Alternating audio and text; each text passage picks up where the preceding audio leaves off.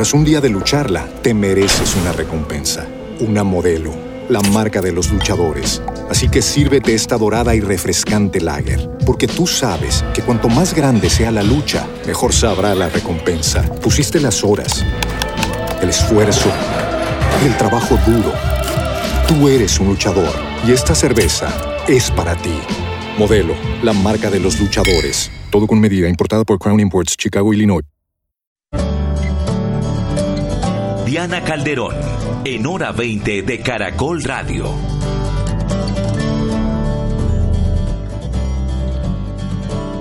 Siete de la noche, 50 minutos. Buenas noches para todos. Hoy en hora 20 un debate para analizar las implicaciones de decisiones que empiezan a tomarse a nivel local, a nivel regional, que se han tomado en Cali, en Popayán, en el Huila, en algunas regiones eh, del país empieza a destrabarse el diálogo y la negociación para llegar a acuerdos y levantar el paro que completa más de un mes. También estaremos analizando lo que viene en adelante con lo que tiene que ver con el gobierno nacional. Acaba de finalizar esta reunión del el gobierno, la décima, como decía Yarit Montaña, en la que no hubo un acuerdo, pero hay una nueva cita para el próximo jueves. El, el, Comité del Paro había dicho hacia mediodía hoy que iba a iniciar el proceso de desescalamiento de estos bloqueos el gobierno, a través del ministro del Interior, ha dicho que no, que ellos no lo han hecho, que esto se trata de la actuación de la fuerza pública.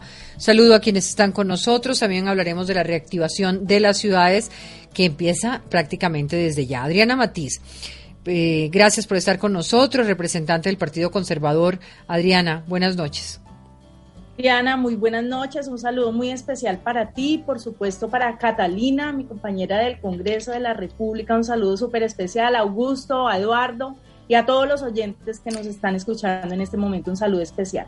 Catalina, representante de la Alianza Verde. Buenas noches. Diana, desde Cali un saludo muy especial para ti, para Augusto, para Eduardo, por supuesto para mi compañera Adriana Magali con la que trabajamos tantos temas. Y eh, a los que nos están oyendo hasta ahora también un saludo muy especial.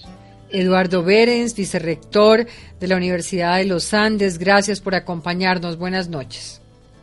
Buenas noches, Diana. Un saludo para todos los compañeros de panel y, y para la audiencia. Siempre me gusta tener esta visión desde la academia. También Augusto Reyes, abogado, estratega político, director de Poder y Poder. Buenas noches, Augusto. Buenas noches, Diana. Muy buenas noches para mis compañeros de conversación esta noche y también un saludo para la audiencia que hasta ahora se conecta con nosotros. Muy bien, pues este lunes y martes se han producido una serie de hechos que podrían conducir a algo, no sé si humo blanco, pero sí más gris, eh, para dar paso a una negociación de puntos del pliego de peticiones del comité. Varios representantes de la movilización anunciaron que como demostración de voluntad pedirían a los manifestantes levantar los bloqueos o puntos de resistencia, como se suelen llamar. Aseguraron que este gesto permitió en las últimas horas el levantamiento de unos 40 puntos. Sin embargo, el ministro del Interior acaba de decir que no es así.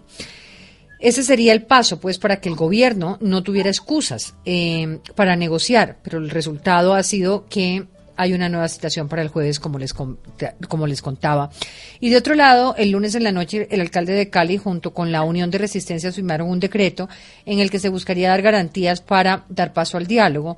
En 11 artículos quedó estipulado que se va a priorizar el diálogo, que se evitará el uso de la fuerza que las autoridades actuarán bajo protocolos, que se creará una comisión de derechos humanos para esclarecer crímenes y desapariciones ocurridos en los últimos días en esa ciudad. Sin embargo, algunos miembros del partido de gobierno conservadores y el Consejo Gremial criticaron el acuerdo, plantean que estarían legitimando los bloqueos sin antes exigir su desmonte, que ha sido la posición del gobierno nacional. En Cauca ha ocurrido otro ejemplo de diálogo. El alcalde de Popayán, Juan Carlos López, logró después de dos reuniones con indígenas y campesinos que se retiraran los bloqueos, aunque el CRIC fue claro en señalar que si en dos días no había un pronunciamiento formal del gobierno, volverían a las carreteras. Naciones Unidas, he venido conversando durante ellos durante el día, ha hecho un trabajo eh, muy importante, silencioso, con unidades móviles en diferentes regiones del país, que incluso están en Huila, en Cundinamarca, donde ha sido exitoso el ejercicio de diálogo y desbloqueos. Eh, han estado en Cali, han estado en Bogotá, eh, junto con la Iglesia, junto con jóvenes, la MAP, En fin, a mí me gustaría una lectura de ustedes un poco a los movimientos del comité, pero sobre todo a que nos enfoquemos primero en la lectura de lo que ha ocurrido en Cali, en Cauca, en lugares donde regionalmente se ha empezado a generar algún tipo de acuerdos. Em, ¿Están ustedes de acuerdo en estos pasos multiniveles de alguna manera? ¿Creen que por ahí es la situación? ¿Y cómo ven lo que ocurre en términos de el país desde lo nacional? Catalina Ortiz. Gracias, Diana. Yo, yo, quisiera estar más optimista. Yo he estado moderadamente optimista. Realmente son 34 días de lo que hemos vivido y a mí me gusta recordarle al país y agradezco además siempre que tenemos la oportunidad de estar en los medios nacionales para enfatizar la gravedad de lo que está ocurriendo en esta, en esta parte del país. Em, hoy pasaron dos cosas, en lo nacional, el tema del, Comité del Paro, sin embargo, eso no tiene ningún impacto dentro de la ciudad de Cali, en donde, digamos, en el peor de los momentos hubo más de 20 bloqueos, en este momento hay entre 13, 14. Eh, no tiene ningún impacto porque pues ellos no tienen ellos no controlan absolutamente ningún bloqueo que está en la ciudad de Cali. Entonces, las declaraciones del, Comité del Paro pueden ser importantes de golpe para algún lugar del departamento. Hoy estuve muy eh, pendiente de si en algún lugar del departamento existían esos 40 puntos de los que había hablado el Comité del Paro y definitivamente en lo que iba del día, ningún punto del Valle del Cauca había sido digamos, objeto de, levantamiento por parte de voluntario por parte del, del Comité del Paro. Entonces, tenemos, eh, por el otro lado, que el alcalde acordó con la Unión de, Resistencias, eh, también el, levantamiento, digamos, un principio de acuerdo.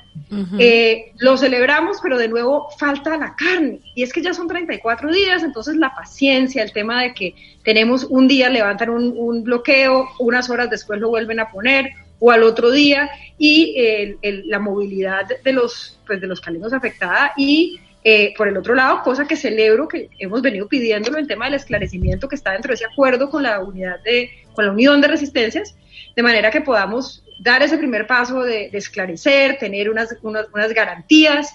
Eh, pero yo creo que ya 34 días después es, es, es justo que, que, los ciudadanos estemos eh, un poco ya desesperados de que no, de que esto se haya vuelto el nuevo normal. Entonces, tratar de ponerle buena cara, de empujar, de ayudar, eh, pero definitivamente los anuncios de hoy son esos, anuncios. Aquí me gustaría introducir, digamos, como una pregunta, y es si el balón está en manos del gobierno nacional.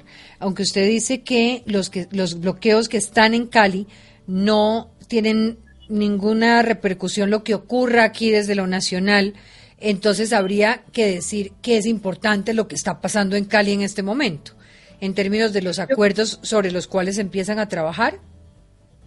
Yo creo que, especialmente Bogotá, que fue quien, quien puso ahí ejemplo, eh, y Medellín sin duda siguiéndole los, los pasos, han demostrado que esto parece ser más efectivo a nivel local. Eh, en el eh, decreto que firmó Jorge Iván Ospina hoy, tiene un apartado en donde establece la potestad de negociar recursos, incluso con el paro. Eso es muy importante, porque ya nos ponen un nivel en donde no tenemos que esperar a que el gobierno nacional afloje recursos, sino que eh, Cali puede encontrarlos. Cali no es tan rica como, como Bogotá o Medellín, pero puede encontrar maneras de generar empleo, en fin. creo que eso es muy importante del, del, tema de hoy yo les digo una cosa y lo digo con un dolor enorme como caleña, eh, esta crisis a Cali le tocó sin presidente y sin alcalde. Creo que lo que hizo hoy el alcalde por lo menos nos, nos, nos da señales de que hay vida ahí, de que va a haber algo de, de, mm. por lo menos una negociación que lleve a algún, algún lugar, pero es que han sido, insisto, con los 34 días en donde la frustración de no, de no lograr eh, mayores cosas ha sido, ha sido eh, muy, muy dura. Em, lo primero que tenía que pasar era una coordinación, una coordinación entre el nivel local y el nivel nacional, y creo que en la gran mayoría del país, especialmente en las grandes ciudades donde esto se ha sentido más, eh, brille por su ausencia la coordinación entre el nivel nacional y el nivel local. Adelante el nivel local, creo que es en manos de ellos que vamos a poder dar los pasos para que esto vaya y bien lo decían los expertos en negociación y Rodrigo Primi, este es una, un, un punto en el que tenía que ocurrir que estos liderazgos locales y regionales, si bien desaparecidos en los peores momentos, eh, empezaran a reaparecer y a reaparecer de la mano de quienes además son instancias de negociación legítimas, como Naciones Unidas, como la Iglesia, como todas estas herramientas que no están en este momento en el nivel nacional. Eh, y efectivamente Bogotá, Medellín, Cundinamarca, eh, lo ha logrado y lo ha logrado Huila en algunos momentos. Así que bueno, Eduardo Berens, ¿cómo lo ve? Sí, yo, yo tal vez un, voy a ser un, poco más optimista que, Catalina. Eh, yo creo que es un avance y en este punto tan crítico en el que estamos, yo sería muy optimista otra vez y muy, muy dado a celebrar cualquier avance. Pues que, como acaban de decir, llevamos más de un mes absolutamente atrapados sin una esperanza real de diálogo, sin una certeza o una expectativa de que, de que vamos a lograr consensos. Entonces, este avance, repito, muy limitado, también hay que hacerlo con moderación, pero, pero es algo y yo creo que hay, hay, hay que valorar eso.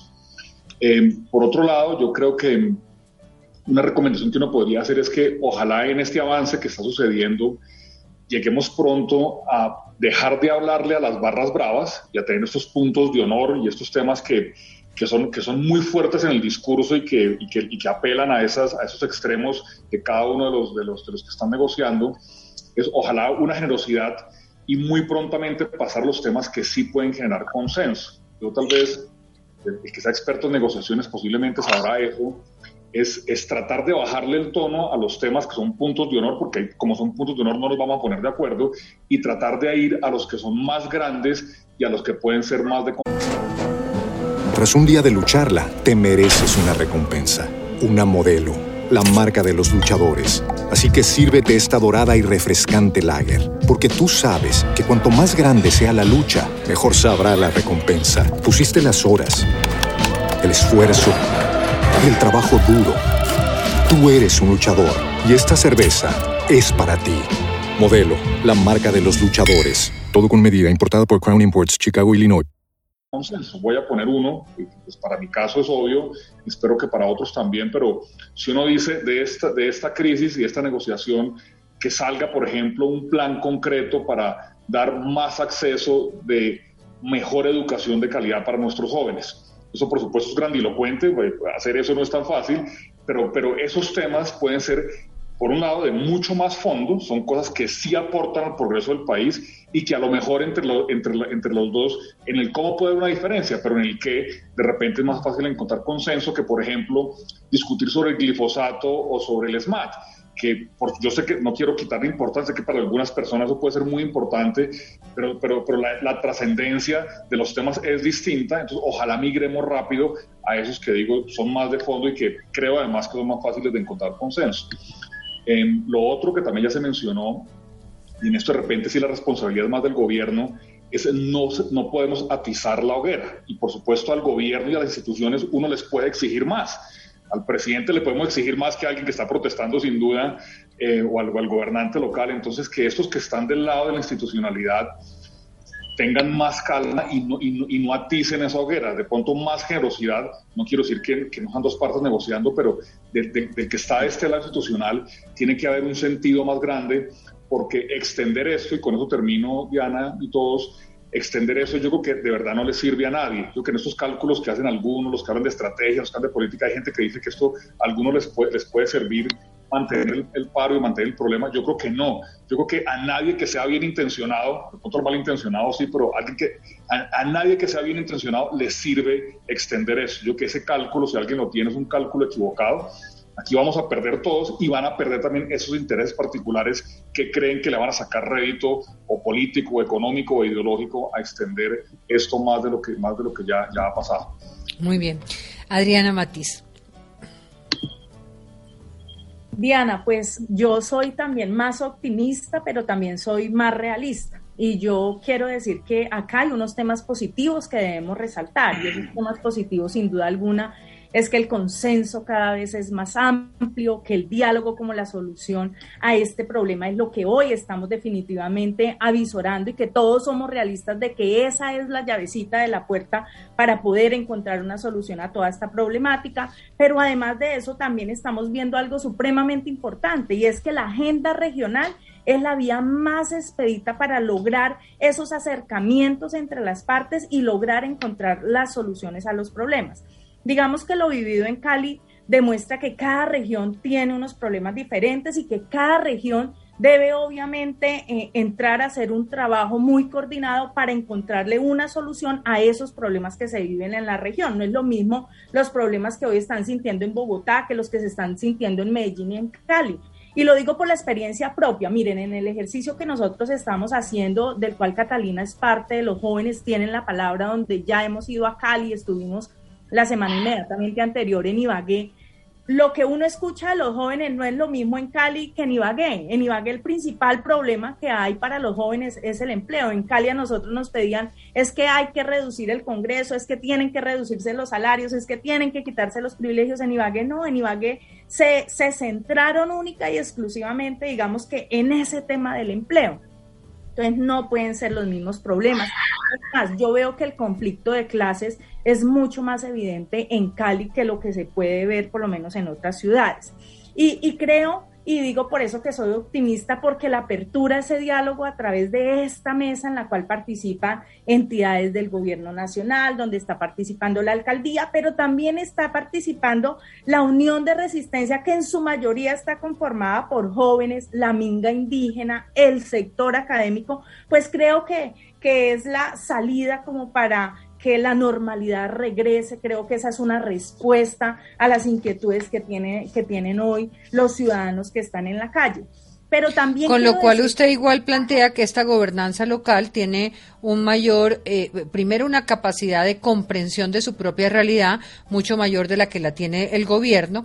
Y mi preocupación ahora viene para esta pregunta es y hasta qué punto si el gobierno está en una narrativa totalmente distinta y demorada y un poco de exigencias y de líneas rojas, eh, cómo vamos a hacer para cruzar transversalmente una realidad nacional con estas realidades eh, regionales o si desde lo regional le van a solucionar el problema al gobierno nacional. Yo creo que la agenda regional es la vía más importante para encontrar las soluciones, sin duda alguna. Y aquí entraba yo con el tema de lo negativo, ¿no? ¿Qué es lo que yo veo en lo negativo? Se evidencia con esto que sucedió hoy en Cali la desconexión total entre los manifestantes, los que están en la calle y el comité del paro sin duda alguna, y eso tenemos que reconocerlo. Ya se ha dicho en muchas ocasiones que hay una desconexión total. Quienes negocian en Bogotá, yo diría y pareciera que son voceros como de sus propios intereses. De lo contrario, pues la solución llegaría desde Bogotá. Pero no, fueron la unidad de resistencia las que plantearon. Se le, se le paralizó eh, el, audio, pero es muy importante lo que acaba de plantear porque necesita ese comité del paro crear unas interlocuciones regionales para poder tener eh, pues la vocería cuando va a hablar desde lo, desde lo regional con el gobierno. Sí, Diana, sin duda alguna. Y aquí hay que reconocer algo. Si bien es cierto, los del Comité del Paro fueron los que inicialmente convocaron, digamos, las organizaciones sindicales convocaron a este paro, yo sí pienso que ellos perdieron su protagonismo a lo largo de todo este mes. Y, y perdieron su protagonismo y perdieron el manejo del paro. Es más, y ahí vemos a cualquier clase de personas cuando uno va a la calle, y nosotros que hemos ido a la calle allá en Cali, estuvimos en, en La Loma eh, con Catalina, acá en estuvimos en la calle 60 y cuando uno va allá, pues a los que menos ve son a esas personas que hacen parte del comité del paro. Eh, hoy, hoy se ordenó eh, desbloquear, ¿cierto? Por parte del comité del paro. La pregunta es, ¿qué van a desbloquear? ¿Qué es lo que se va a desbloquear?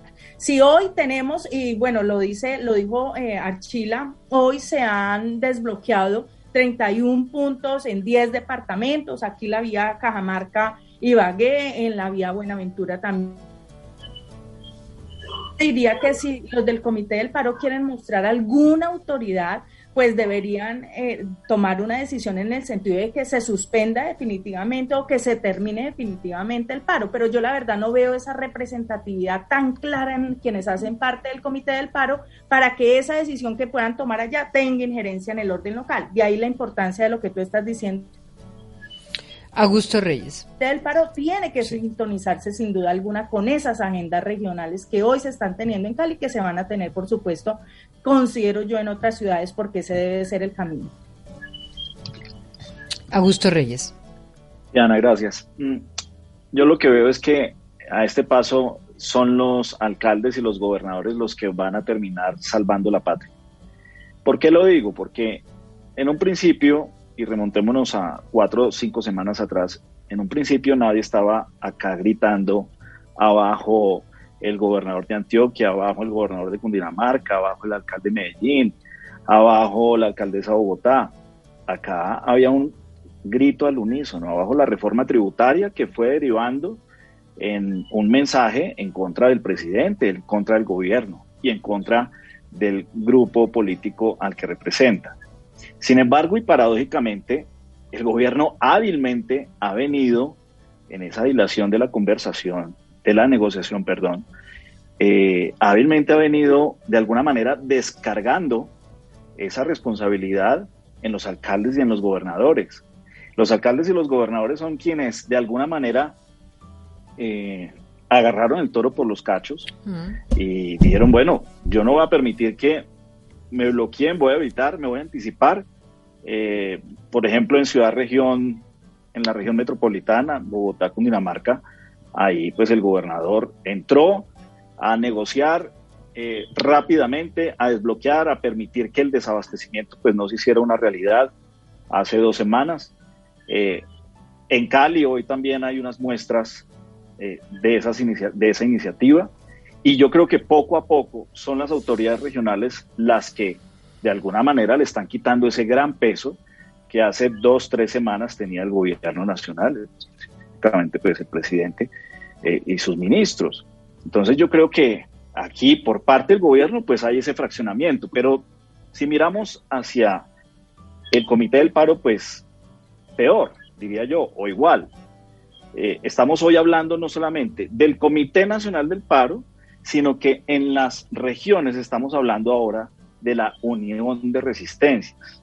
Y esa unión de resistencias tal vez no tienen ni el mismo propósito, ni el mismo lenguaje, ni los mismos objetivos, ni el mismo relato que persigue el Comité Nacional del Paro. De tal manera que ahí realmente estamos frente a una torre de Babel que aunque nos señala algo positivo y es que se avanza en lo local, pero creo que conforme vayan eh, pasando los días y yo creo que las semanas, pues la conversación unitaria que necesitamos no se va a lograr. Claro, y ahí es donde tengo muchas preguntas que hacerlas. Y está el ejemplo de lo del Cauca, porque el Cauca básicamente dice, perfecto, y entra Juan Carlos López, logra esta negociación, logra empezar a desarrollar unos, a, que se den unos desbloqueos, pero definitivamente el CRIC dice necesitamos una respuesta nacional. Entonces, por más de que, eh, digamos, desde la Federación de Departamentos, los alcaldes y, las regiones logran unas interlocuciones, reconocen las realidades locales, buscan salidas a estas y se apoyan en los legitimadores que conocemos, si el gobierno de alguna manera espera el desgaste del comité del paro, porque... Tras un día de lucharla, te mereces una recompensa, una modelo, la marca de los luchadores. Así que sírvete esta dorada y refrescante lager, porque tú sabes que cuanto más grande sea la lucha, mejor sabrá la recompensa. Pusiste las horas, el esfuerzo, el trabajo duro. Tú eres un luchador y esta cerveza es para ti. Modelo, la marca de los luchadores. Todo con medida, importada por Crown Imports, Chicago, Illinois. Hello, it is Ryan, and we could all use an extra bright spot in our day, couldn't we? Just to make up for things like sitting in traffic, doing the dishes, counting your steps, you know, all the mundane stuff. That is why I'm such a big fan of Chumba Casino. Chumba Casino has all your favorite social casino style games that you can play for free anytime, anywhere with daily bonuses. That should brighten your day a little. Actually, a lot. So sign up now at chumbacasino.com. That's chumbacasino.com. No purchase necessary. BGW. Void were prohibited by law. See terms and conditions. 18 plus. reconocen ese comité del paro, pues unas interlocuciones un poco caducas, eh, una interlocución que no se está dando de manera nacional realmente, sino más en Bogotá, pues vamos a terminar nuevamente reventando los acuerdos locales, ¿o no? ¿O no va a ser necesario que tarde o temprano el gobierno, bien sea a través del comité del paro, eh, mande unos mensajes en los que se genere una, una conversación más igual en todo el país? En Yo- ese yo- sentido, Diana, ya hubo un ejemplo y recordemos el, el acuerdo eh, que se suscribió eh, en función del puerto de Buenaventura. Eso ya es una señal de lo que puede suceder eh, y las diferencias entre lo local, los acuerdos locales, eh, los acuerdos nacionales. Pero es que ahí que participó el gobierno los nacional, mismos Augusto. actores de conversación No, se desconocen. ahí, ahí, ahí participó el gobierno nacional. El acuerdo tiene, el acuerdo de Buenaventura fue desautorizado precisamente porque fue firmado por el gobierno nacional eh, y básicamente cuando lo descubre, pues las figuras del Centro Democrático y Germán Vargas Lleras, el acuerdo termina invalidado. Pero no Pero son acuerdos como los que se están dando en las regiones donde la participación nacional no es la que está jugando a generar las condiciones de, de diálogo y de, y de garantías incluso para la protesta. Así es, Diana, tienes toda la razón. Pero a lo que voy es que si eso pasa con ese botón de muestra, que entre los mismos actores de la negociación y de la conversación sucede lo que sucede, pues ¿qué podemos esperar entre esas conversaciones locales cuando pasen a otros niveles seccionales o nacionales? Ahí hay un grave riesgo de rompimiento de los acuerdos y de los pactos que se hagan en los municipios, en los departamentos, en las ciudades. Ahora, Yo creo que, cabría la posibilidad, Catalina, que todos estos alcaldes y gobernadores sean los interlocutores, precisamente, por ejemplo, con el Comité del Paro, y lleven estos acuerdos de la unión de resistencias para una sola mesa o no es necesaria una sola mesa. No, yo, yo creo que, va a haber un- una mezcla de varias cosas, pero yo creo que, que, Diana, una cosa que decís le apunta al, al tema exactamente, y es que definitivamente la, la voluntad de diálogo del gobierno ha sido carreta. Porque si el gobierno hubiera querido, pues los alcaldes le están mostrando con la mitad de la mitad de la mitad de la mitad del presupuesto que es posible llegar a acuerdos, que es posible levantar o por lo menos anunciar la levantada y el gobierno nacional no ha tenido esa voluntad. Yo creo que eso es lo más importante que se, evidencia con esta nueva era de los, de los acuerdos y, de los, eh, digamos, de las manifestaciones que han hecho los alcaldes en particular de, Bogotá y de, Medellín. Hay una cosa que, que uno no se puede llamar engaños es el tema presupuestal. Es que una cosa es uno ser alcalde de Bogotá y una cosa es uno ser alcalde de Medellín e incluso otra cosa diferente, bastante diferente, pues yo creo que el, el- el per cápita de la inversión en Cali debe ser la mitad de la de Medellín, ¿no? O sea, eh, nosotros eh, tenemos un, un fisco absolutamente deplorable en tamaño al lado de lo que es el de, el de Bogotá o el de Medellín. Entonces creo que, creo que lo que está, vamos a caminar es hacia unos acuerdos de aquellas digamos, municipalidades, distritos, etcétera, que tienen la capacidad económica y el liderazgo también, porque esto no solamente es capacidad económica, esto es, esto es liderazgo. Yo realmente admiro mucho lo que hizo Claudia la semana pasada, de decir, me equivoqué, esto es lo que vamos a hacer, no se puso a esperar eh, comité del paro ni, ni, ni, ni unidad de resistencias, hizo un, una declaración de lo que iba a hacer, redestinó dos billones en presupuesto, lo va a llevar al Consejo digamos que, que, siente uno que hay un, que no, se está dejando ese, ese, espacio vacío. Pero a mí sí me preocupa mucho que la voluntad del gobierno no se ve por ningún lado y yo sí creo que los acuerdos se pueden reventar si el gobierno nacional no, no pone de, de, su, de su parte. Eso sí, eh, esperemos que la presión en el mejor sentido del sector privado, porque muchos de estos acuerdos tienen que ver con la generación de empleo eh, para los jóvenes y tiene que la, la, presión del sector privado eh, alrededor del diálogo, yo por lo menos eso lo, lo celebro, es ver por, al empresariado caleño metido de cabeza en el tema de los, de los acuerdos. Yo creo que esa es una palanca que vamos a poder mover. Eso para le quería que, preguntar, eh, en, esta, en este acuerdo que se firmó ayer, a instancias pues que conozco de Naciones Unidas, de la MAP, de los jóvenes, de la iglesia, ¿los empresarios estuvieron de acuerdo con, estos, con este primer acuerdo que se firmó en Cali? En los empresarios me pasa igual que con la unidad de resistencias, toca hablarme ese uno por uno. Eh, lo, lo, bonito es que sí hay una masa crítica de empresarios que están metidos en la discusión, que han estado hablando con los jóvenes, que han estado en un modo reflexivo. Adriana Magari estuvo aquí con nosotros hablando con ellos y hablando con los jóvenes.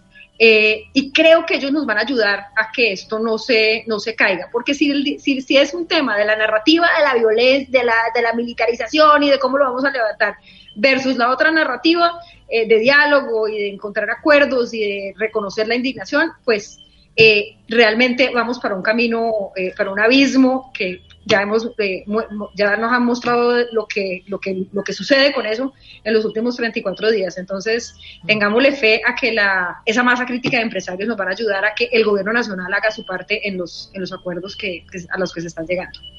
Me gustaría sí Eduardo.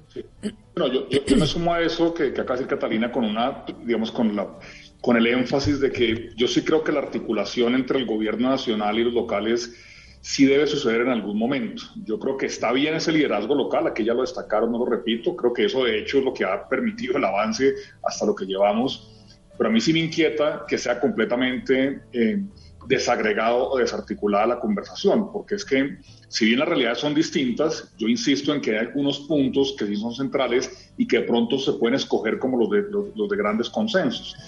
Eh, no es raro, esto, esto de hecho siempre ha pasado en Colombia, siempre que hay un paro eh, nacional, los paros siempre han sido variopintos, siempre han sido así, las protestas siempre han sido así. Cuando tú juntas unos estudiantes que están pidiendo matrícula cero, con unos transportadores que quieren que les cambie la tabla de fletes, con unos eh, eh, miembros de FECODE que no quieren eh, evaluación para los docentes, y luego entonces agrega eso con la necesidad local, pues eso siempre, y siempre ha sido así, esto no es distinto a lo que ha pasado. Pero, por ejemplo, esta unidad de resistencias, sí es un fenómeno nuevo o no, Eduardo? Claro, no, lo que es que en ese sentido es igual, pero claro, pero en este caso está, por supuesto, intensificado. Hay un empoderamiento de estos actores locales que lo hace aún más complejo. Y el tema de vocería central que ya, que, ya dijeron que es muy difícil de lograr. Entonces yo sí creo que tenemos que encontrar un punto medio que es empoderar a ese actor local, negociar allí, pero también se necesita nos guste o no, tiene que estar el liderazgo del gobierno nacional en alguna parte. Eh, uno, por el tema presupuestal, como ya se dijo. Dos, porque algunas cosas terminan, terminan siendo proyectos de ley que también requieren la, participación del, Estado central. Eh, y porque sí tiene que haber en algún momento algún tipo de unidad, porque, porque si no, pues terminamos con esto y tenemos que cada vez que a mí no me guste algo, también se manda una señal cuando termino, que yo creo que es muy peligrosa, y es que cuando yo tengo una necesidad o una inconveniencia, sea legítima o no, entonces yo salgo, bloqueo aquí la esquina de mi casa y, y, exijo que pase algo. Yo que eso, eso tampoco puede ser así. Entonces, yo que ese me pregunto, me pregunto frente a eso que usted dice, el papel del Congreso, porque, pues, a diferencia de lo que vemos aquí y que soy, además, eh, tengo constancia porque han estado en este programa Adriana, eh, Catalina, también Juanita Gubertos de un trabajo que han venido haciendo con estos, los jóvenes tienen la palabra, pues hay una gran crítica al papel del Congreso eh, como institución en todo este proceso. Hoy leía un trino de Gonzalo Sánchez que decía, con un Congreso a espaldas al de sangre del país, la tarea no es acabarlo. Eh, esta sería la deriva autoritaria, sino sustituirlo. Otro de los grandes pendientes que va dejando la convulsión social en curso. Y me pregunto si, eh, ¿cómo ven ustedes ese papel del Congreso? Y si hoy no sería ese Congreso el que tuviera que generar, por ejemplo, los representantes, que sí lo, algunos lo han hecho como ustedes, esa, esa unión, pues, o esa discusión para que pase del ámbito local, regional a lo nacional, imponiéndose además. Diana, yo quisiera decir algo antes de contestar esa pregunta que me parece fundamental, y es que aquí en este paro hemos tenido dos actores que son fundamentales. Uno, la unión de resistencias, que en su mayoría está conformada por los jóvenes. Los jóvenes alzaron su voz y hoy los jóvenes se están haciendo sentir y se están haciendo sentir precisamente por la falta de oportunidades, por la falta de empleo, por eh, el irrespeto que ha habido a los derechos humanos, se están haciendo sentir los jóvenes. Y, creo que el gobierno no puede estar ausente de esas mesas regionales que hoy se están llevando a cabo. El gobierno debe utilizar la autoridad, pero también el gobierno debe entrar a negociar en esas mesas regionales, debe hacer parte de esas mesas regionales, porque es que aquí también lo que está en juego es la institucionalidad nacional. Ya en lo regional, digamos que se van a empezar a armar unas agendas y Cali, que, que fue pionero en el tema y estoy segura que los demás van a seguir en esa misma eh, línea, pues van a tener que obviamente articular, como lo decía Eduardo, con un gobierno nacional que debe meterse en este tema y ejercer su autoridad. Hay unos otros actores que son fundamentales en este proceso, que son los empresarios. Y miren, este paro ha tocado tanto a los empresarios que ha tocado las fibras más sensibles de los empresarios. Escuchar uno en Cali a los empresarios decir, venga, hagamos un plan jóvenes para que podamos generar eh, 400 mil empleos en 10 años aquí en Cali. Esto nos ha tocado a nosotros, a nosotros también nos está doliendo, nos ponemos en sus zapatos. Creo que se despertaron muchos sentimientos también en ese sector empresarial, que son los que hoy también están metidos sin duda alguna en esas agendas regionales que se están llevando a cabo. El Congreso de la República no puede estar desconectado de la realidad que se está viviendo en las regiones. Y eh, al no, al no poder estar desconectado de esa realidad, pues sin duda alguna debe hacer eso que estamos haciendo, es ir allá y hablar con la gente que está inconforme, saber por qué es que está inconforme y qué es lo que quiere que se haga desde el Congreso de la República. Y eso es lo que nosotros estamos haciendo. El Congreso no puede salir que porque nos pareció, entonces vamos a hacer esta agenda legislativa y presentemos estos proyectos de ley. No, esto aquí hay que ir a cada una de las regiones.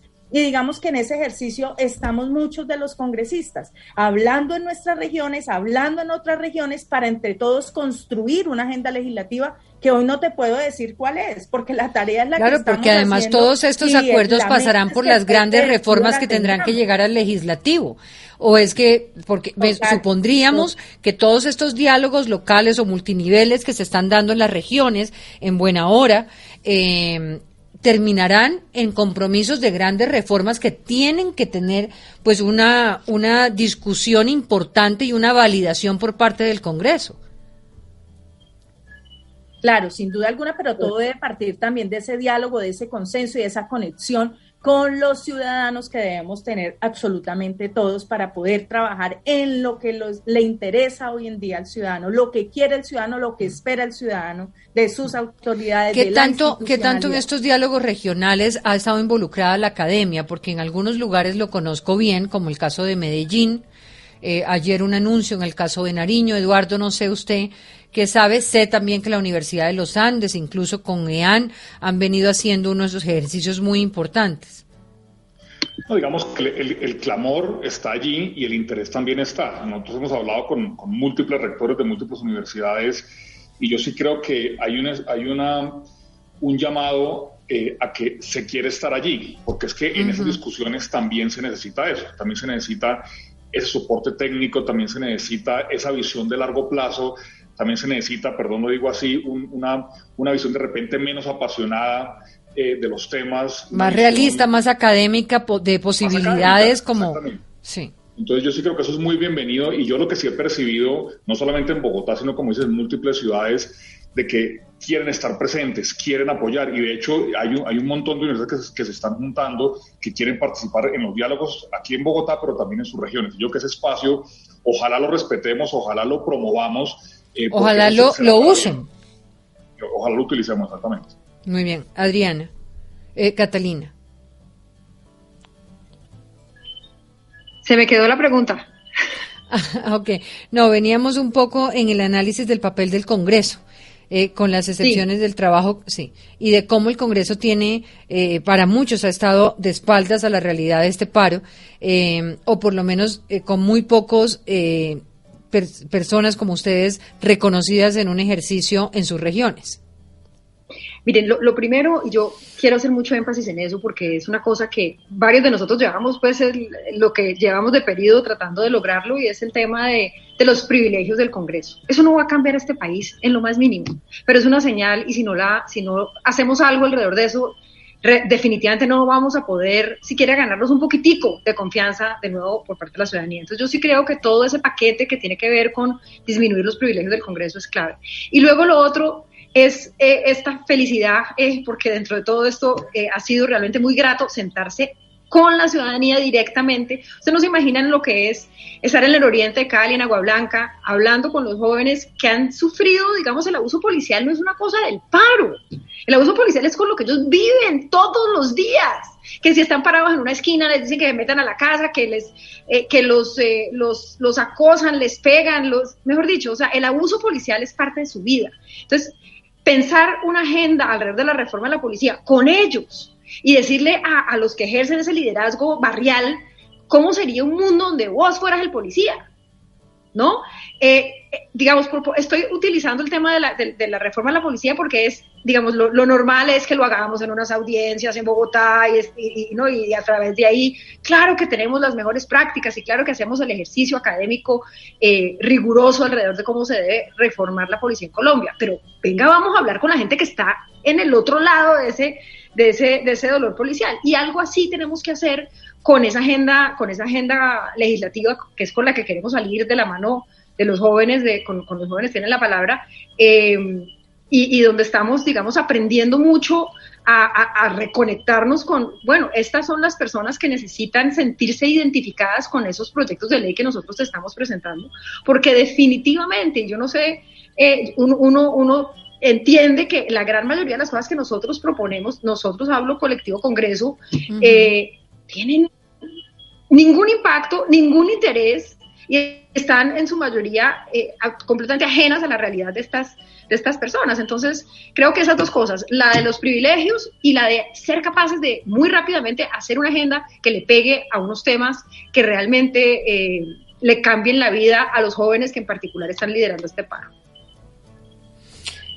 Me gustaría eh, preguntarles eh, unos segundos por una encuesta que salió hoy del Centro Nacional de Consultoría y dada a conocer por eh, CMI para ver si creen que esta lectura eh, que logra el Centro Nacional de Consultoría coincide con la que ustedes desde sus diferentes áreas pueden ver. Dicen que la confianza hoy en los partidos, según la encuesta, revela que el 71% no se identifica con ningún partido político, que el 51% cree que el comité lo representa, pero el 45% tiene una opinión regular del mismo comité que el 79% tiene una opinión negativa de la manera como el gobierno ha buscado solucionar el paro, que hay un tinte de optimismo y pesimismo.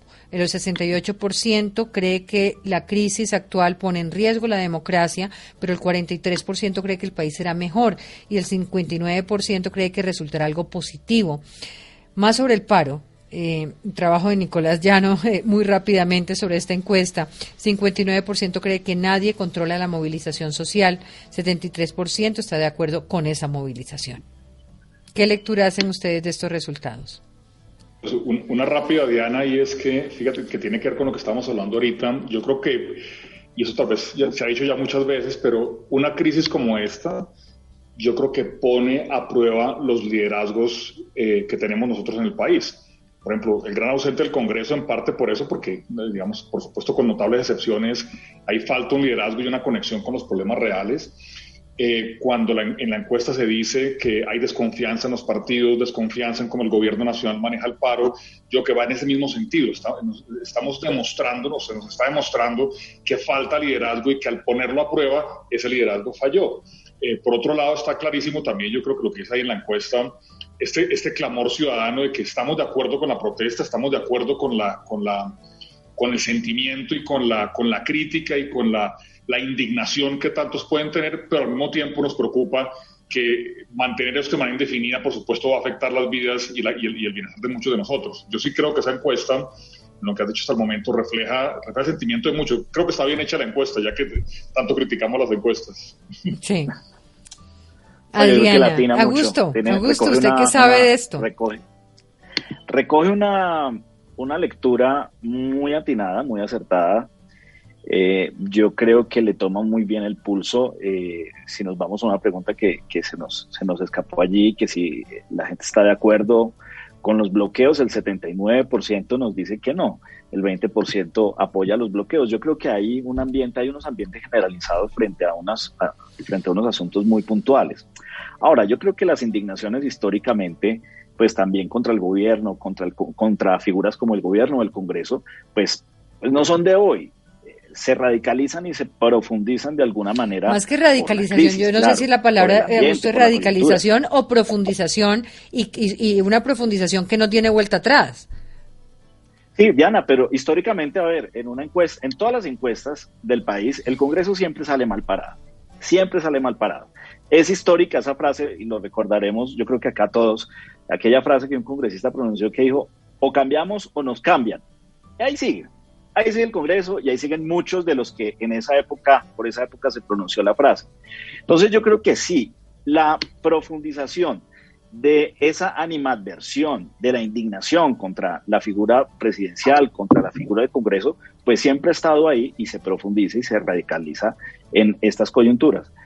Ahora, yo creo que de alguna manera u otra, la opinión pública se moldea y se va, se va moldeando a través de las narrativas y por eso el juego y la pelea en estas cuatro semanas ha sido por eso, eh, por el lenguaje, por el vocabulario, por la narrativa, por el relato, por parte del paro, por parte del Comité del Paro, por parte del, del Gobierno Nacional. Y ahí vemos cuáles son las narrativas que están ganando. Claro, rechazo total a los bloqueos. Sí, total apoyo al paro. Sí, también apoyo total a las causas de los jóvenes, pero también por ahí en otra pregunta dice, ¿usted las conoce? Y alta, en un alto porcentaje la opinión pública no conoce las causas. Entonces, fíjate que estamos en un mm. cóctel. Tengo que hacer una pequeña pausa. Hay noticia de última hora. Todo se reabre, incluyendo la frontera con Venezuela. Mauricio Parada. Diana, muy buenas noches. Así es, el gobierno en las últimas horas expidió el decreto número 746 del primero de junio del año 2020, en donde se da una apertura de frontera de los pasos terrestres y fluviales eh, de la frontera con la República Bolivariana de Venezuela a partir de las cero horas de este 2 de junio del 2021, aplicando todas las medidas de bioseguridad establecidas por el Ministerio de Salud y Protección. Recordemos que en el día anterior se había emitido un decreto igual, en donde se había dialogado y había hablado por parte del gobierno que se extendería la emergencia sanitaria hasta el primero de septiembre y por ende también la frontera estaría cerrada. Sin embargo, este decreto pues eh, es nuevo y va a permitir el paso entre los dos países. Se ha hablado por parte de los empresarios que esto mejoraría el intercambio comercial que ha estado suspendido desde el inicio de la pandemia, es decir, desde marzo del año 2020. Pues aquí hay una cantidad de temas que analizar porque abrir la frontera unilateralmente, cuando desde Bogotá y Caracas solamente hay mensajes de peleas entre los micrófonos, es muy difícil. La coordinación sin reciprocidad, con una situación de criminalidad en toda esa frontera, sin control sobre las trochas, pues no sé qué es lo que va a producir, pero tendremos tiempo para analizarlo. Ya regresamos.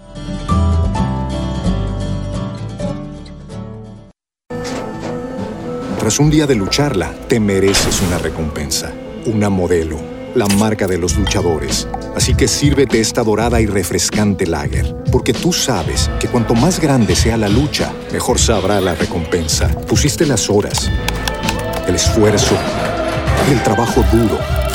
Tú eres un luchador y esta cerveza es para ti. Modelo, la marca de los luchadores. Todo con medida, importada por Crown Imports, Chicago, Illinois. With the Lucky Land slots, you can get lucky just about anywhere. This is your captain speaking. Uh, we've got clear runway and the weather's fine, but we're just going to circle up here a while and uh, get lucky. No, no, nothing like that. It's just these cash prizes add up quick. So I suggest you sit back, keep your tray table upright, and start getting lucky. Play for free at LuckyLandSlots.com. Are you feeling lucky? No purchase necessary. Void where prohibited by law. 18 plus terms and conditions apply. See website for details. En Caracol Radio, hora 20. Son las 8.36 y regresamos con Catalina Ortiz, Augusto Reyes, Eduardo Berens, Adriana Matiz. Nos faltaba Adriana y Catalina por el análisis de la encuesta para luego pasar muy rápidamente a la decisión ya de un país eh, iniciando eh, su reapertura, su reapertura económica por ciudades, eh, pero ya con decisiones definitivas. Yo, yo creo, a mí me dio risa esa, esa encuesta. Uno primero la lee y uno dice, aquí hay un poquito de esquizofrenia. Y luego uno la mira con cuidado y dice, no, realmente es un país que eh, está a favor mayoritariamente de los paros. Eso es una cosa eh, que tenemos que entender. Eh, es un país que, que, apoya a los jóvenes que están parando, no apoya los bloqueos, no apoya el, uso excesivo de la fuerza. Entonces, pues creo que es, si uno después de, de, de, disecarla un poquito, dice uno, bueno, esto, esto realmente sí parece ser lo que, lo que, los, eh, lo que los colombianos piensan. Sí, el paro, eh, no a los bloqueos y no al uso, eh, y no al uso indiscriminado de la fuerza. Adriana. Tengo como un poquito de falla con el Internet, pero voy a decirlo primero. Debo decir que eh, se demuestra una vez más o se ratifica el debilitamiento de las instituciones, la falta de confianza y la falta de credibilidad en el Congreso de la República, en los partidos políticos, en fin. Pero hay, dos cosas que sí me preocupan. El 60% de la población, por ejemplo, piensa que el paro lo ha perjudicado y ese es un cambio de circunstancias. Y entonces uno entraría a preguntarse aquí, bueno, entonces el paro se va a convertir en un proceso que puede llamarse impopular debido a que está perjudicando a tantos colombianos. Otro tema que me parece a mí muy importante, que lo decía aquí Augusto, es que la gente sigue sin conocer ni lo que se negocie en muchas ocasiones siguen sin conocer por qué es que se está protestando. Es decir, el paro a veces lo lleva a uno a hacerse el análisis, bueno, este paro es más emocional que racional y esa, y esa pregunta tenemos que hacernosla sin duda alguna. Yo creo que el paro rompió su apoyo en, en, las formas con la gente a partir de los bloqueos y ahí estuvo ese punto de desconexión del paro. La gente está de acuerdo con la protesta social, pero no está de acuerdo con las formas del paro. Muy bien, pasemos un poco a todos estos anuncios de reapertura tenemos eh, ya el decreto 580, donde las ciudades con ocupación UCI por debajo del 85% podrán habilitar todos sus sectores sociales y económicos. Eh, algunas obviamente no. Hoy, por ejemplo, Boyacá no lo podrá hacer. Recordándole a la gente que esto no se trata de apertura sin protocolos de bioseguridad, sino apertura con protocolos de bioseguridad. Medellín anuncia regresa a partidos de fútbol, grandes aforos, el sector cultural al 100%, mientras que en Bogotá por ahora eh, no se podrán abrir bares sin contar con una ocupación superior al 85%, pero sí se va a iniciar con otras medidas en buena hora, colegios, universidades, sin restricciones de horarios. Pero esto pasa en momentos en que Eduardo nos lo contará mejor. Eh, los contagios no bajan de 20 mil, las muertes continúan por 500 mil. Tenemos una mejora, sin duda, eh, en el proceso de vacunación. Así que mi primera pregunta es para usted. Eh, ¿Cómo recibe el anuncio de reapertura de todos los sectores, pero con protocolos cuando estamos en el peor problema de la pandemia? Y usted que ha venido haciendo este estudio que nos ilustra todos los días, pues, ¿qué piensa? Sí, pues para empezar es una, es una mezcla entre una contradicción muy grande con una, una un sentido de realidad también muy grande. Una contradicción, la que acabas de decir tú, estamos en el peor momento de la pandemia desde que empezó. La semana pasada fue la semana con mayor número de contagios, hubo más de 150 mil contagios la semana pasada y hubo más de 3.500 muertes la semana pasada. Estamos, uno puede decir que ya estamos en el cuarto pico y no tenemos, y las cifras, las tendencias actuales no dan ninguna, ninguna señal de desaceleración. Entonces estamos en el peor momento la vacunación pues está avanzando, pero pues todavía está muy estamos lejísimos. De, hecho, el efecto de la vacunación todavía es marginal para, las cifras, como de hecho las cifras lo demuestran. Eh, entonces, en ese contexto que es el peor, nosotros, a nosotros nos encerraron en marzo cuando había los contagios se contaban por decenas. Entonces, estamos en cuarentena total con decenas de contagios y ahora estamos en reapertura con más de 25 mil contagios. Hoy otra vez rompimos el récord. Entonces, hay esa contradicción, pero por otro lado está el sentido de realidad llevamos pues, ya más de, pues, llevamos para año y medio estar en estas y efectivamente pues ni aguanta más la economía, ni aguanta más eh, la realidad social del país, ni aguanta más tampoco las medidas de, confinamiento. Entonces yo creo que, lo que eso por un lado, pero por otro, tal vez lo que está pasando aquí, que no alcanzó a pasar en Europa, en Europa y Estados Unidos, el, último pico ya fue el que fue porque los niveles de vacunación están más adelantados, a nosotros no, esto va a tocar el cuarto y el quinto y el sexto pero en esa realidad lo que está pasando es que el, Estado está diciendo, bueno, hasta aquí llegamos nosotros. Ya no, no puede haber más conciencia, ya la, cantidad de gente que ha muerto, la cantidad de gente que se ha enfermado, la cantidad de secuelas que hay, es como la señal de decirnos, bueno, ahora ustedes ciudadanos, por ahora les toca a ustedes, yo llego hasta aquí. El gobierno nacional un poco le entrega la batuta a los gobiernos locales y el local dice, ahora los ciudadanos, pues nos toca a ustedes, ya no puedo hacer más yo. Ahora, lo que va a pasar es que los contagios van a seguir altos y las muertes van a seguir, van a seguir eh, elevadas. pero nos tocó a nosotros. Lo que ya dijiste tú, la Con lo cual es una apuesta de vacuna e inmunidad de rebaño por la vía que toque. Por la vía dura, va a ser, va a ser duro, esto no va a bajar y repito, seguramente en la dinámica de, de una pandemia nos tocarán probablemente por lo menos dos picos más de que llegue el final de año. Y repito, y ahora, y ahora nos toca a nosotros. Entonces, las medidas que todos sabemos, las máscaras, las 3 M's, máscara, metro, manos, eso ya todos lo sabemos, no hay que repetirlo, pues ahora sí nos tocó de verdad. Y si no entendimos que esto era arriesgado, y si no entendimos que nos estamos jugando la vida nuestra y de nuestros familiares, pues el gobierno nos está diciendo, pues ya... Si me disculpan, necesito darle paso rápidamente a una de las personas que más conoce y que ha trabajado el tema de frontera por esta noticia que les acabamos de dar de la reapertura, es Víctor Bautista. Víctor, gracias por estar con nosotros. Muy buenas noches. Buenas noches, Diana, a ti, a todos quienes nos escuchan en este momento aquí de la zona de frontera y con unas noticias positivas sobre lo que es la apertura de esta zona y de los pasos de frontera. ¿En qué consiste el decreto y la decisión? Para tenerlo claro, Víctor. El decreto es un decreto del Ministerio del Interior que ha recogido las disposiciones y los conceptos del Ministerio de Salud sobre el tema de controles sanitarios de sanidad portuaria con respecto al COVID-19. Y recoge además la forma en que Migración Colombia eh, hace sus disposiciones para controlar y identificar a las personas que lleguen de los desde Venezuela hacia los pasos fronterizos, los, los pasos fronterizos ubicados en nuestra línea de frontera. ¿Cómo se va a controlar que las trochas no estén manejadas por la criminalidad? Pues esa era una de las grandes preocupaciones que tenía Norte de Santander. La gobernación y los gremios habíamos pedido que se abriesen los pasos para que la criminalidad no tuviera esa exclusividad y control de, de las personas. Aquí hemos pedido al ejército y a la policía que ahora las personas teniendo la oportunidad de pasar por los pasos fronterizos hagan un control más fuerte de las trochas porque ya no hay excusa para estar pasando irregular e ilegalmente por las trochas como venía ocurriendo y cuestión que estaba generando obviamente unas ganancias impresionantes para todos los criminales que disputan el control de, la, de, las mal llamadas trochas. Ah, ¿Cuánto tiempo llevábamos cerrados y, y, cuántas personas a hoy ya tenemos en Colombia venezolanos que hayan cruzado en el último año, Víctor? Nosotros ya teníamos un poco más de un año y tres meses con frontera cerrada. Ha sido el, cierre de frontera más extenso que hemos tenido en los últimos seis años.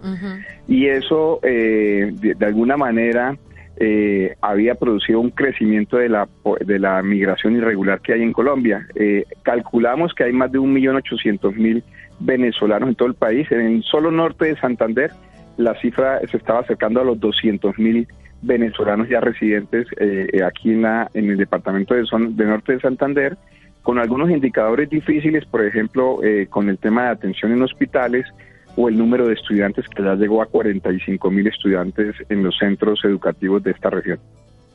Muy bien, gracias Víctor Bautista. Mañana continuaremos con este tema. Sigo con los panelistas y la reapertura, como les dije, la reapertura es en la frontera y en las ciudades al interior del país. ¿Quién continúa? Adriana.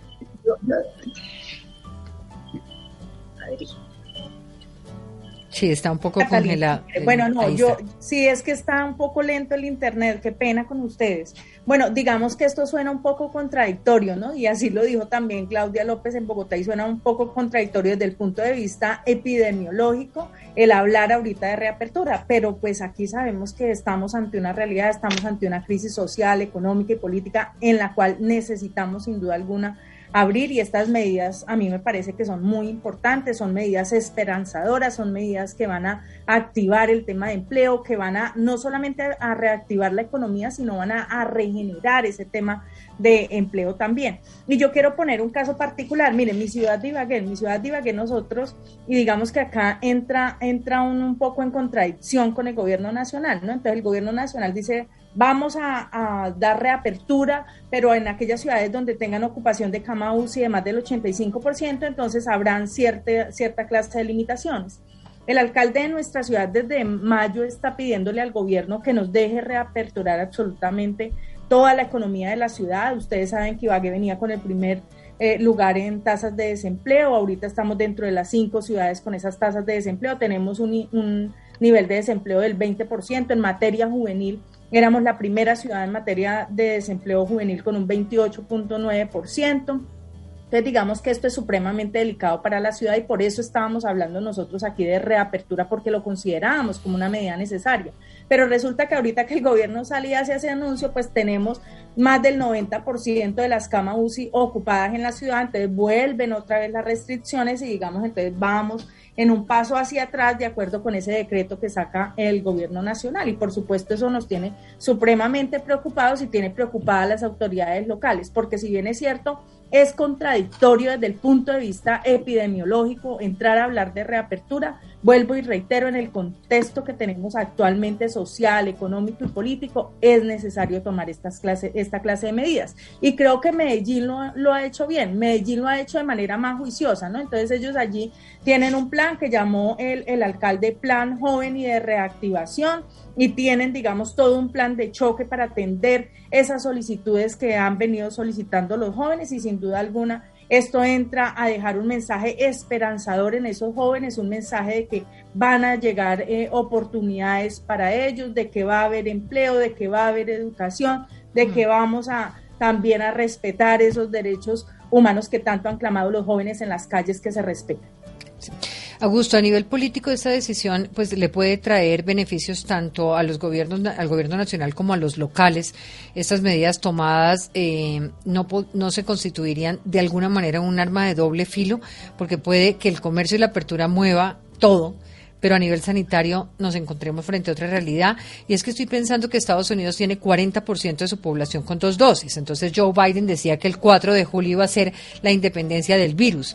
Em, Reino Unido habla de abrir completamente el 21 de junio. 35 em, millones, de los 35 millones a vacunar, solo 3.5 tienen esquema completo en Colombia. Ellos no tienen la realidad de la protesta de nuestras calles, pero eh, lo que nos haría decir es tenemos que adelantarnos, el riesgo vale la pena.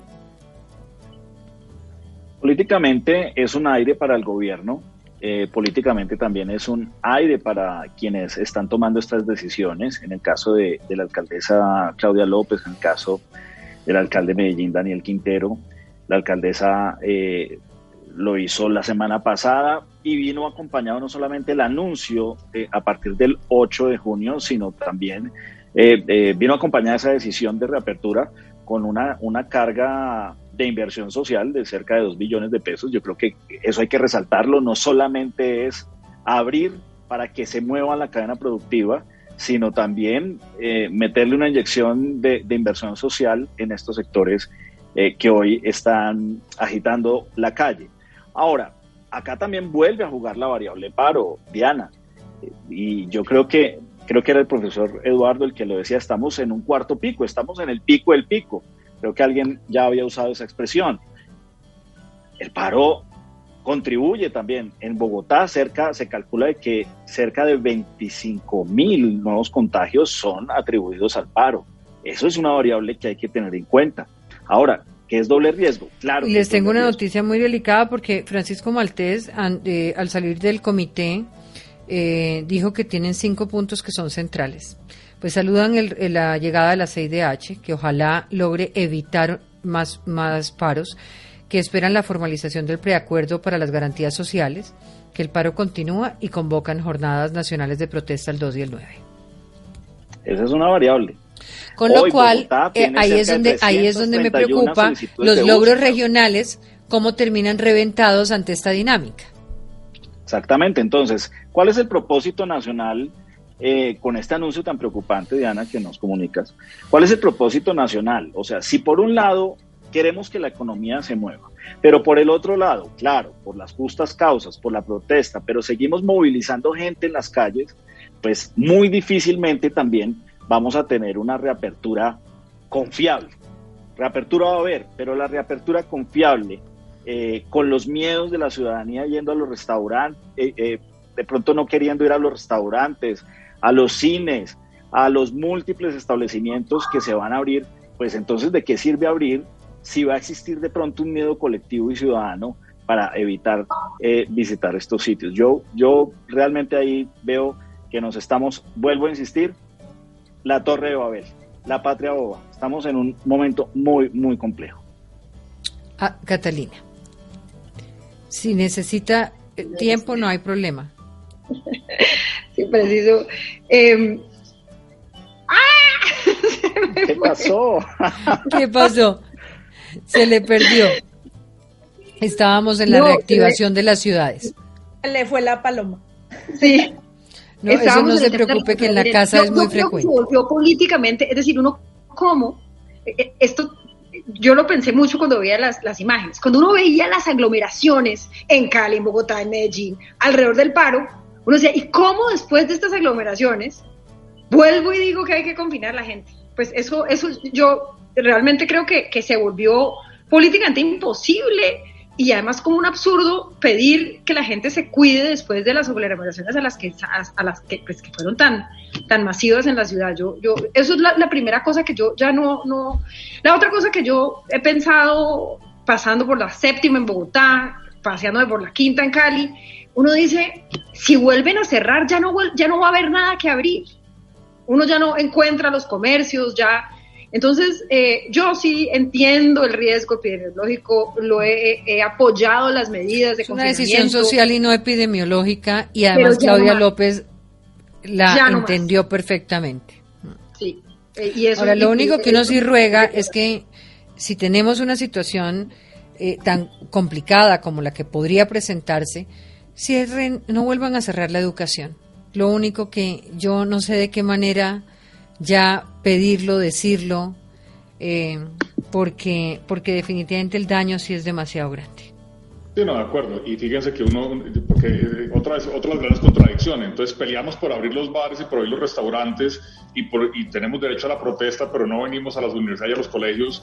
Y el daño que ha sido, puede ser motivo de otra conversación, pero el, el daño, el daño que hemos hecho a la calidad de la educación en el país es, Muy es grave. absolutamente aterrador, sobre todo en las personas más jóvenes y sobre todo en aquellos, en aquellos más vulnerables. Una ñapa chiquita eh, de, de eso, Diana, es que la otra cosa que queda aprobada con esto, aunque lo dice bien Catalina, sin duda las protestas también son un detonante de esta decisión, es que la cuarentena así, así de fuerte nunca fue la solución. Por supuesto, uno en retrospectiva siempre es inteligente y criticar lo que, con lo que hoy sabemos, lo que se Es hizo hace fácil ser profeta del, de- del pasado, profe Eduardo. Exactamente, eso todos lo sabemos que es muy cómodo. Ahora, si uno hace ese análisis, pues ahí esto fue un remedio que fue más caro que la enfermedad, nos, to- nos tocó para... No, pero sí hay que mirar para atrás en ese sentido porque es que todavía no hemos salido del problema.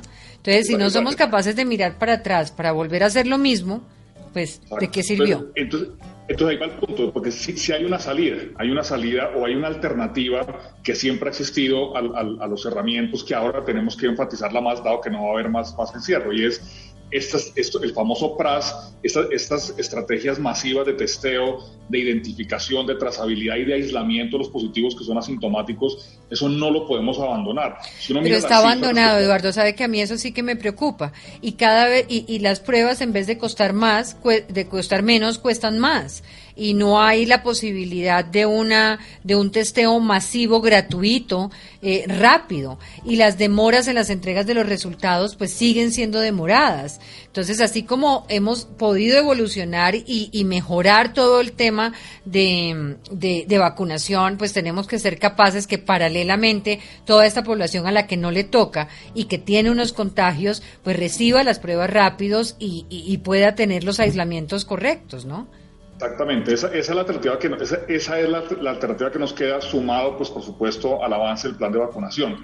Si uno mira las, las cifras del número de pruebas que hacemos diariamente, la cifra sigue al contagio. Cuando hay más contagios hay más pruebas, cuando hay más- eso no tiene que ser así, deberían ser más y más pruebas, repito, como una estrategia que entre otras cosas en otros países funcionó incluso antes de que existiera la vacuna. Gracias a los oyentes, gracias a los panelistas. Que los acuerdos regionales continúen. Gracias. Buenas noches para todos. Gracias. Adiós a todos. Gracias.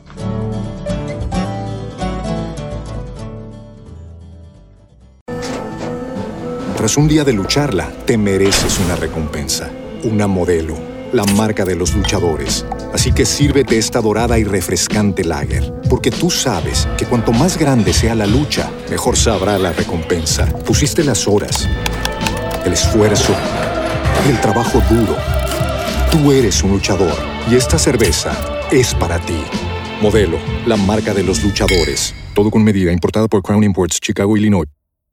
With the Lucky Land slots, you can get lucky just about anywhere. This is your captain speaking. Uh, we've got clear runway and the weather's fine, but we're just going to circle up here a while and uh, get lucky. No, no, nothing like that. It's just these cash prizes add up quick. So I suggest you sit back, keep your tray table upright, and start getting lucky.